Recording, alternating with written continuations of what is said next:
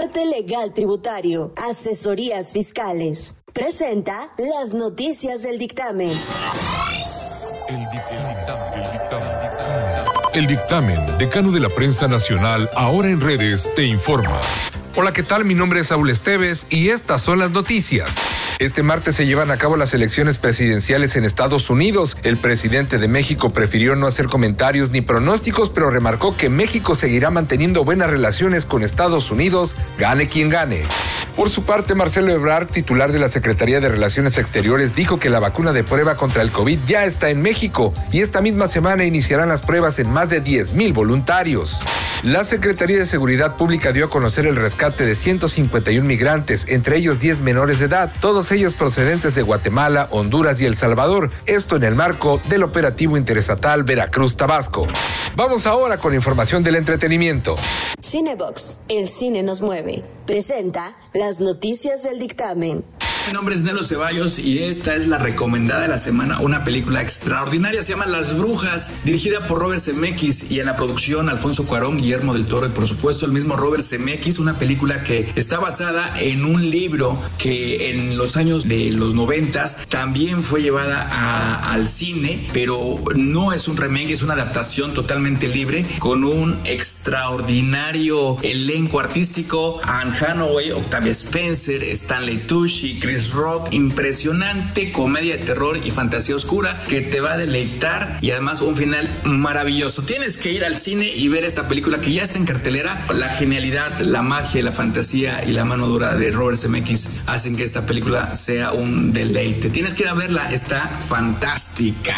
Esa es la recomendada de la semana, Las Brujas de Witches del maestro Robert Zemeckis, ya en cartelera. Ve al cine y disfrútala. Mi nombre es Nelo Ceballos, esto fue la recomendada y nos escuchamos la próxima semana. En los espectáculos, Florinda Mesa dedica un poema póstumo a Chespirito. Esto a poco menos de un mes de cumplirse el sexto año de la muerte de Roberto Gómez Bolaños. Su mujer y compañera de elenco le hizo una calaverita que posteó en redes sociales y compartió imágenes de la bóveda familiar donde descansan los restos del actor. Araceli Arámbula emprenderá batalla legal contra Luis Miguel ya que, según su abogado, ella no está de acuerdo en que su nombre e imagen se hayan utilizado en Luis Miguel la serie. Y el servicio de paquetería estadounidense Amazon está cubriendo aleatoriamente sus paquetes con Mario Bros. Amazon pactó una alianza con Nintendo y con motivo del 35 aniversario del videojuego, las envolturas de Amazon usan la imagen, incluso si la compra no tiene nada que ver con el famoso plomero italiano. Los deportes con Julio Mora.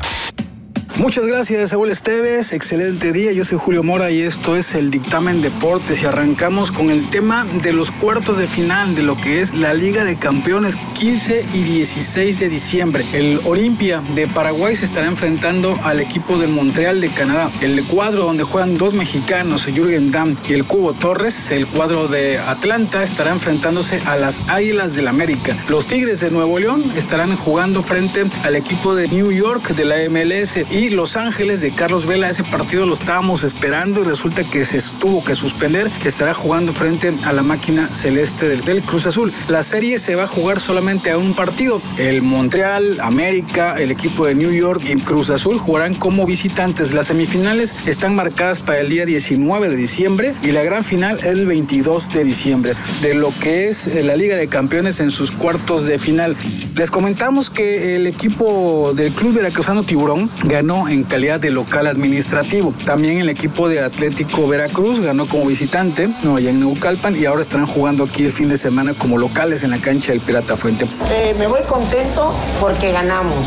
El equipo se puso rápido en ventaja 2 a 0. Después dejó de hacer lo que se trabaja, lo que, lo que ellos, en lo que ellos son mejores. Y bueno, de ahí se torna un poco eh, ríspido el partido, se, se torna un partido como, como lo ven aquí, ¿no? Por la zona medio Ahí están las palabras de Carlos Casarín. Ahí están los duelos, los equipos veracruzanos, cómo se encuentran pensando en seguir avanzando en esta liga de balompié mexicano que se cae a pedazos. La verdad que el último día de la semana les vamos a platicar detalles de esta liga que en serio ¿eh? se cae a pedazos y a ver hasta cuándo aguanta y ya veremos los equipos veracruzanos que son los más serios. A pesar de que el Club Tiburón ha tenido detallitos, son los más serios. Muchas gracias Saúl Esteves, también muchísimas gracias a Víctor de Fierro por la realización. Yo soy Julio Bora y esto fue el dictamen deportes.